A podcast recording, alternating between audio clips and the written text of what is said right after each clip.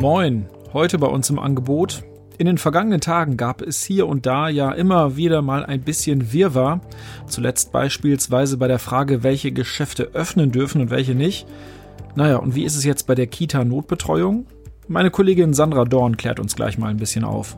Im Schwerpunkt, heute Abend trifft sich mal wieder der Osnabrücker Rat, aber eine normale Sitzung wird das wohl kaum werden. Dafür sorgt alleine schon der Ort des Geschehens. Wo sich die Politiker heute Abend treffen und über was sie entscheiden, das weiß mein Kollege Wilfried Hinrichs. Und im Newsblog geht es um die aktuellen Corona-Zahlen und umweltfreundliche Verbrecherjagd in der Region Osnabrück.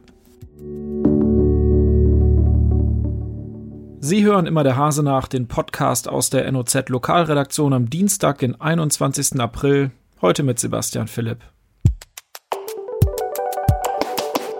So langsam werden viele Eltern in Osnabrück so richtig arg auf die Probe gestellt, denn die Kitas sind ja nun schon seit einigen Wochen dicht. Zwar gibt es eine Notbetreuung, aber die Zahl der Kinder, die dort untergebracht werden können, ja, Sie ahnen es, die ist doch eher überschaubar.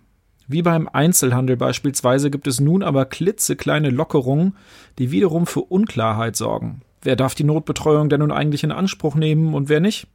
So etwas weiß bei uns in der Redaktion immer meine Kollegin Sandra Dorn. Sandra, wie ist denn jetzt eigentlich der letzte Stand? Das Land hat den Personenkreis derjenigen, die ähm, die Notbetreuung für ihre Kinder in Anspruch nehmen können, erheblich ausgeweitet. Und zwar so sehr ausgeweitet, dass de facto fast jede Familie unter die neue Regelung fallen könnte. Ähm, es heißt nämlich, dass äh, mindestens ein Elternteil in einem, ich zitiere, Berufszweig von allgemeinem öffentlichen Interesse tätig sein soll. Ähm, das ist alles Mögliche. Das ist der Bereich Energieversorgung, Finanzen, äh, Medien und Kultur, ähm, Transport und Verkehr, also beispielsweise auch Busfahrer. Naja, also dieser Personenkreis ist sehr äh, groß erweitert worden. Auch Alleinerziehende fallen jetzt darunter. Die Entscheidung wurde ja zentral in Hannover getroffen. Eine schöne Überraschung für die Kommunen, nicht wahr? Die Stadt Osnabrück wurde wie alle anderen Kommunen in Niedersachsen von dieser Ausweitung am Freitagnachmittag ähm, überrascht. Äh, das Land hatte ursprünglich etwas anderes angekündigt. Und ähm, naja, für die Eltern, die in diese Berufsfeige fallen, ist jetzt die spannende Frage, ob sie denn einen Notbetreuungsplatz bekommen. Und ähm, das ist noch völlig offen. Also die Stadt weiß aktuell nicht, wie viele Kinder ähm, darunter fallen könnten. Und hat das Ganze dann auch nicht ab Montag, wie es eigentlich laut Landesverordnung gelten sollte, ähm, eingeführt, sondern ähm, sich noch Zeit bis Mittwoch gegeben und jetzt erstmal geguckt, dass das irgendwie organisiert werden kann. Denn für die Kitas ist es jetzt auch sehr schwierig. Also man muss sich das so vorstellen, dass die Kita-Leitung jetzt äh, ständig Anrufe bekommen von Eltern, die fragen, ja, kann denn mein Kind jetzt in die Notbetreuung oder nicht? Und ähm, es gibt insofern äh, Richtlinien des Landes, ähm, was die Gruppengröße angeht. Und zwar sollen äh, in der Krippe, also für die unter Dreijährigen, maximal drei Kinder pro Erzieher und pro Raum betreut werden. Und bei den Kita-Kindern, also zwischen drei und bis zum Schuleintritt, sind es fünf Kinder pro Erzieher und pro Raum. Und äh, entsprechend sind die Kapazitäten begrenzt. Wie viele Kinder können ja jetzt eigentlich betreut werden? Laut Stadt ähm, soll es Notbetreuungsplätze für 20 Prozent der Kinder geben, die sonst in Kita und Krippe betreut werden und auch im Hort. Und ähm, naja, wie sich das Ganze jetzt zusammen, zurechtruckeln wird, ist äh, die entscheidende Frage. Vor allem auch, was beispielsweise mit ähm, Kindern ist, die in einer, in einer Kita angemeldet sind, wo die Not Notbetreuungsplätze dann schon voll sind, ist die Frage. Ne? Wo, werden die auf eine andere Kita verteilt oder nicht? Ähm, das stand bis, bis, jetzt alles noch nicht fest und ähm, ich bin sehr gespannt, wie das äh, sich dann ab Mittwoch ähm, darstellen wird. Vielen Dank, Sandy. Ich weiß nicht, wer von Ihnen schon einmal bei einer Ratssitzung in Osnabrück dabei war. Die findet ja normalerweise im Rathaus statt. Und wie es eben so ist, ist es eben im Ratssitzungssaal nicht nur gemütlich, sondern auch ziemlich eng. Deswegen findet die Ratssitzung am Dienstag eben nicht im historischen Rathaus statt, sondern in der Osnabrückhalle. Die ist nicht nur deutlich größer, sondern auch moderner. Der Ort an sich ist aber nicht die einzige Besonderheit, die mein Kollege Wilfried Hinrichs heute aufschnappen wird. Oder Wilfried? Also die Ratssitzung äh, heute in der Stadthalle hat schon historische Dimensionen, das muss man schon sagen. Ich kann mich nicht erinnern, dass eine Ratssitzung in dem Rahmen stattgefunden hat. Die Tische werden weit auseinandergestellt. Das Publikum, die Zuhörer werden oben auf der Empore sitzen. Ich bin mir auch sicher, dass ähm, die Ratsmitglieder mit Mundschutzmasken äh, antreten werden.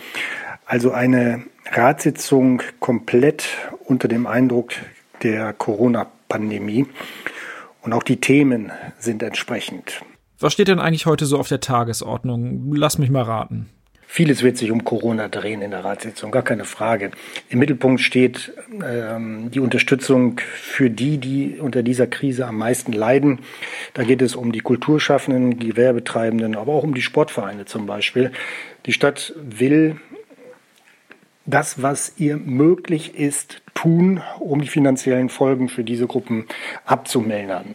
Das geht aus einem gemeinsamen Dringlichkeitsantrag aller Fraktionen hervor der mit Sicherheit auch durchkommen wird. Da gibt es dann ganz konkrete Vorschläge, zum Beispiel, wenn das öffentliche Leben wieder angelaufen ist, dann zusätzliche Kulturveranstaltungen zu schaffen, zu kreieren, wo dann Kulturschaffende auftreten können. Es geht darum, die Steuerlasten für Gewerbetreibenden, soweit es der Stadt möglich ist, abzumindern, also zum Beispiel die Grundsteuer zu Stunden oder die Vergnügungssteuer äh, zunächst äh, zinslos zu Stunden. Die Vergnügungssteuer wird im Wesentlichen von den Betreibern äh, von Geldspielautomaten gezahlt. Es geht auch um so Kleinigkeiten wie die Gebühren für die Nutzung des öffentlichen Raums, also Werbeaufsteller, Werbeaufsteller in der großen Straße. Aber auch für die Außengastronomie müssen Gewerbetreibende Wirte zahlen. Auch da kann die Stadt den äh, Wirten entgegenkommen. Die Sportvereine sollen entlastet werden, indem eben Pacht- und Erbbauzinsen gestundet werden, zinslos. Also alles so viele kleine Schritte, um den Betroffenen die Lasten zu nehmen. Ein verrückter Gedanke, aber gibt es denn auch noch andere Themen als Corona? Natürlich gibt es auch Themen, die nichts mit Corona zu tun haben. Das Leben geht ja weiter, Bebauungspläne müssen weiter bearbeitet werden, ähm, es müssen Investitionen weiter äh, gehen können, also da müssen dann Gelder freigegeben werden. Das sind äh, viele kleine Schritte. Das ist politisches Tagesgeschäft. Und dann gibt es noch das Thema Zoo, aber da sind wir auch schon wieder ein bisschen beim Thema Corona, nämlich der Zoo leidet natürlich auch massiv unter der Schließung. Es hat eine große Spendenaktion gegeben und der Rat muss nun entscheiden, ob ähm, die Stadt die eingeworbenen Spenden verdoppelt. Mein Tipp, der Rat wird dem zustimmen. Danke, Wilfried.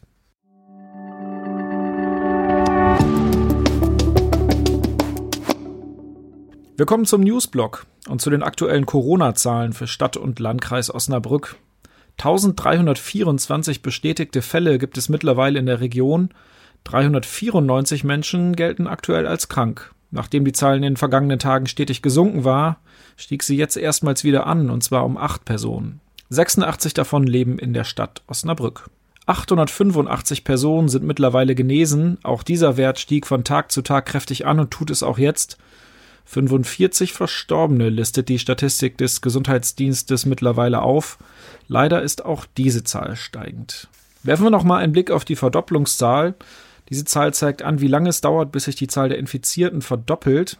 Je höher also, desto besser. In der Stadt liegen wir hier mittlerweile bei 76, im Landkreis bei 36 Tagen. Angestrebt werden allgemeinhin 14 Tage. Und zum Schluss wieder mal eine Nachricht von der Osnabrücker Polizei. Die geht nämlich jetzt mit einem Wasserstoffauto auf Verbrecherjagd oder naja, zumindest erstmal auf Streife. Die ersten Einsätze hat das landesweit einmalige Testfahrzeug bereits hinter sich und die Ordnungshüter sind nach rund 1000 Kilometern durchaus begeistert. Das neuartige Polizeiauto vom Typ Hyundai Nexo fährt besonders leise und stößt keine schädlichen Abgase aus. Im Vergleich zu den meisten Elektroautos, die ihre Antriebskraft aus wieder aufladbaren Batterien ziehen, hat es auch eine vielfach höhere Reichweite. In diesem Sinne wünschen wir eine umweltfreundliche Verbrecherjagd und verabschieden uns, denn das war's für heute von immer der Hase nach. Ich hoffe, Sie konnten was mitnehmen. Wir hören uns morgen wieder.